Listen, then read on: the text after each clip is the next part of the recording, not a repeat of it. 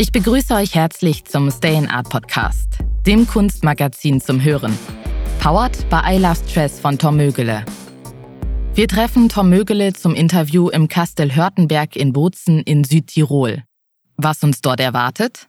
Ein geschichtsträchtiges Schloss, moderne Gastgeberkultur und ein freiheitsliebender Stammgast, der uns mit drei Charakteren und einer Fülle von Möglichkeiten konfrontiert. Lieber Tom, wir wissen mittlerweile, dass du unsere Treffen zum Interview immer mit Bedacht auswählst und es in der Regel einen thematischen Grund dafür gibt. Genau so ist es.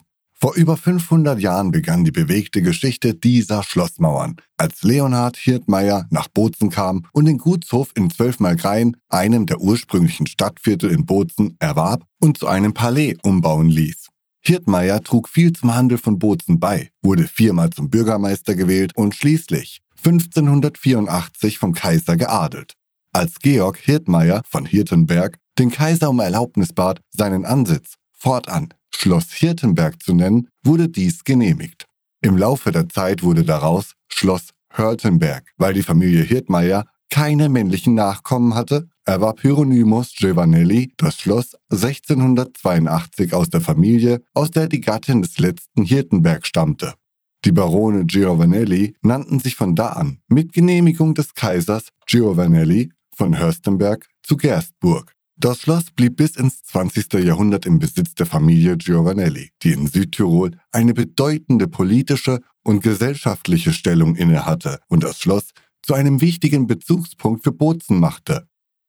Während der Tiroler Freiheitskriege wurde das Schloss Hörtenberg in den Jahren 1808 bis 1809 zum Hauptquartier des Kommandanten der Tiroler Freiheitskämpfer, Andreas Hofer, in der Landeshauptstadt Bozen.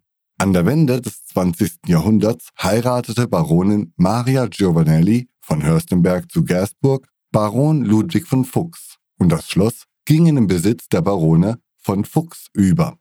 Vor einigen Jahren wurde das Schloss an die Bozener Familie Podini verkauft und unter der Ägide von Anna Podini liebevoll und sorgfältig renoviert in ein kleines, feines Hotel mit historischem Charme umgestaltet.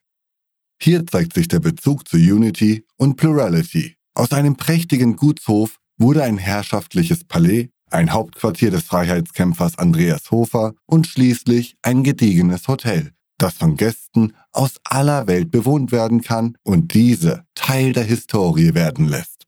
Auch die Holding der Eigentümerfamilie Podini ist sorgfältig, Plurality, aufgestellt und doch unter dem Dach Unity der Familie vereint.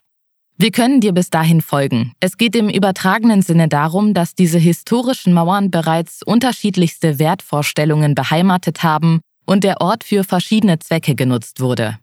Ja, das zeichnet bewusste Menschen aus, die Pluralität in eine Einheit zu bringen. Ich darf das kurz darlegen. Vielen Menschen ist eine Entweder-oder-Haltung und die Eigenschaft in die Wiege gelegt worden. Wenn irgendwo Pluralität vorherrscht, fehlt die Einzigartigkeit und vice versa. Die Aufgabe eines Menschen besteht meiner Meinung nach auch darin, diesen scheinbaren Konflikt zu lösen oder besser noch auszuhebeln. Wie stellst du dir eine solche Lösung vor und vor allem, wieso denkst du, dass es dieser bedarf?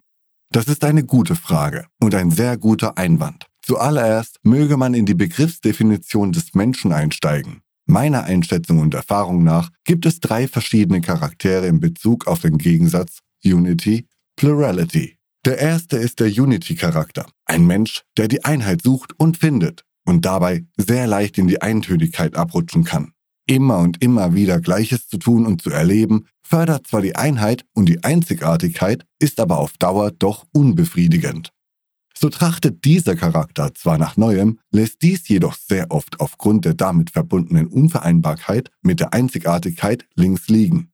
Hierbei scheint der Charakter im mittleren Alter sehr stark von sogenannten Midlife Crisis gebeutelt zu werden.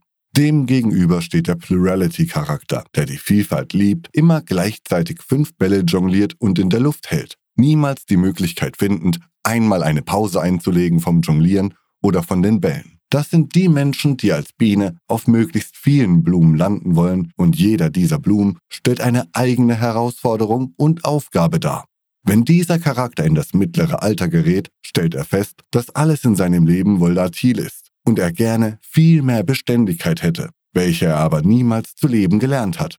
Die Absenz der Beständigkeit führt hierbei zu einer Melancholie, die bis in eine Depression führen kann. Nun sind wir auf den dritten Charakter gespannt.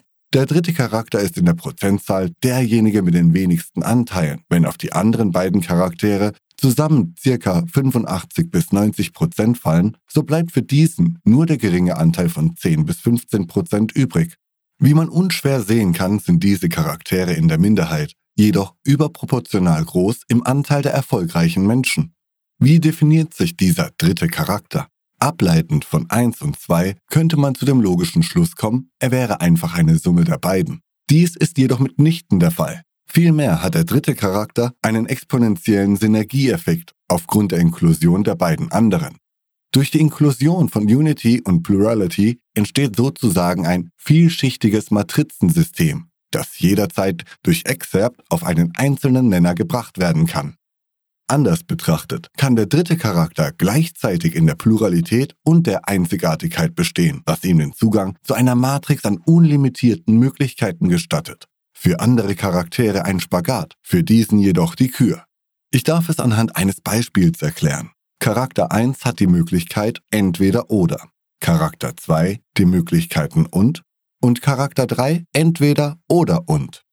Dieses Theorem bildet sich in einem Möglichkeitsbereich ab, der durch die bedingungslose Vernetzung aller Möglichkeiten definiert ist. Reiche Menschen sind reich an Möglichkeiten. Es gab ein wundervolles Beispiel vor etwa zwei Jahren, welches ein bekannter Trainer zitierte. Nimm einem reichen Menschen, der reich an Möglichkeiten ist, alles Geld oder Vermögen weg. Er wird es spätestens nach einem Jahr wiederhaben. Nimm einem Reichen, der nur Geld und keine Möglichkeiten hat, das Geld weg und er wird verhungern. Nimm einem reichen Menschen, der vermögend ist und der Pluralität folgt, alles weg und er wird zwar nie mehr das gleiche Level erreichen, aber wieder im Leben stehen können. Wie ist diese Aussage zu deuten? Hier trifft Charakter 3 Möglichkeiten auf Charakter 1, entweder oder. Mit dem Ergebnis, dass Charakter 1 bereits in seiner Limitierung beschränkt ist, ich weiß, dies ist jetzt doppelt, genau so ist es auch gemeint, und Charakter 3 trifft auf Charakter 2. Es gibt eine schwächere Limitierung als bei Charakter 1, aber eben ohne diese Potenzierung von Charakter 3. Um auf eure Frage zurückzukommen, warum ich der Meinung bin, eine Lösung finden zu müssen. Mit dem Bukassin Stay in Art findet ihr euch auch in der Position und Aufgabe wieder, aus der Pluralität eine Einzigartigkeit zu formen, die dann jedoch wiederum der Pluralität zu Gesichte stehen muss. Es bedarf also bei allen großen Ideen und Herausforderungen die Kombination aus allem. Aus meiner Erfahrung in der Beratung von Unternehmen kann ich Muster erkennen. Es gibt Startups, die ein großartiges Produkt haben, in ihren Pitches gut Kapital generieren und dann plötzlich die Herausforderung haben, das Produkt zu vermarkten. Und das liegt nicht am Produkt, sondern sehr oft an der falschen Besetzung der Positionen im Unternehmen. Charakter 1 beispielsweise ist gut im Strukturieren des Unternehmens. Er kann aber eines nicht, verkaufen, da er in zu wenig Möglichkeiten denken kann. Charakter 2 ist fähig, ein gutes Founding auf die Beine zu stellen und mit Hilfe der Strukturen von Charakter 1 die Pitches um Venture Capital oder Seed Capital zu gewinnen. Und hier entsteht dann oft die Sackgasse. Vielen Startups fehlen die sogenannten Haudegen, also die Charakter 3, da diese nicht nur rar, sondern auch teuer sind.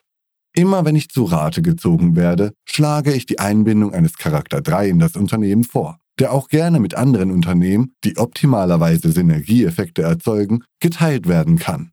In Summe verdient dieser Charakter zwar viel mehr als alle anderen, aber die Unternehmen, die sich sein Jahressalar teilen können, haben eben Anspruch auf Teilzeiteffekte von eben diesen. Ich darf hier ein kleines Beispiel aus meinen beruflichen Erfahrungen anbringen. Als CEO eines Startups hatte ich im Verkauf 10 Charakter 1 sitzen und einen Charakter 3. Ich war neu als CEO und Charakter 3 erschien nur ein bis zweimal pro Woche an seinem Arbeitsplatz im Büro und frönte ansonsten Einladungen von anderen Unternehmen oder war am Golfplatz. Irgendwann trugen dann die anderen zehn die Bitte an mich heran, ihn doch zu mehr Präsenz im Büro zu bewegen, da sein Fernbleiben Neid bei den Kollegen schürte. Daraufhin schaute ich mir die Zahlen an. Und siehe da, Charakter 3 erwirtschaftete den gleichen Gewinn wie 7 Charakter 1 zusammen. Ich entband ihn daraufhin von seiner Präsenzpflicht im Büro, erhöhte sein Provisionsanteil und stellte ihm einen höherwertigen Dienstwagen zur Verfügung. Das war sein einziger Wunsch. Binnen eines Monats erwirtschaftete er mehr Deckungsbeitrag als alle seine Kollegen, welche ich innerhalb des folgenden Jahres in den freien Arbeitsmarkt entließ und mich auf die Suche von weiteren Charakter 3 machte. Damals stieg unser Börsenwert um knapp das Dreifache an, was nicht nur die Banken und die Investoren glücklich machte. Wow, was für ein Potenzial. Lass uns nochmals zum Anfang unseres Gesprächs zurückkehren. Wie lässt sich deine Erfahrung der drei Charaktere mit diesen historischen Mauern verbinden? Die Unternehmerfamilie hier scheint zu den Charakter 3 zu gehören, da sie aus einer Limitierung, am Eingang links seht ihr den alten Zustand des Schlosses, ein Kleinod geschaffen hat, welches für jeden der drei Charaktere zu einem besonderen Erlebnis wird. Der Abgang zum Restaurant ist unvergesslich, er erfordert Trittsicherheit. Ich kenne wenige Menschen, die es gewagt hätten, hier unten im Keller ein Restaurant zu eröffnen. Die Historie des Hauses ist mit Einzigartigkeit verknüpft, aus der sich die Pluralität entwickeln konnte. Danke für das aufschlussreiche Gespräch an diesem besonderen Ort. Das großformatige Kunstmagazin Stay in Art ist im Handel erhältlich oder unter www.stayinart.com bestellbar. Wenn ihr es regelmäßig hören möchtet, abonniert unseren Podcast der mit freundlicher Unterstützung von I Love Stress von Tom Mögele kostenlos zur Verfügung gestellt werden kann. Das war der Stay in Art Podcast, das Kunstmagazin zum Hören, der mit freundlicher Unterstützung von I Love Stress von Tom Mögele kostenlos zur Verfügung gestellt werden kann.